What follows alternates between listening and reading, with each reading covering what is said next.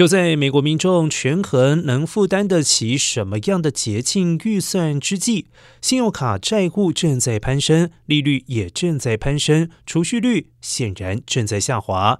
然而，经济衰退疑虑大增。盖洛普美国社会研究主任萨德表示。美国民众今年个人储蓄率降低，因为高通膨可能持续限制他们能够按照原先规划进行支出的能力。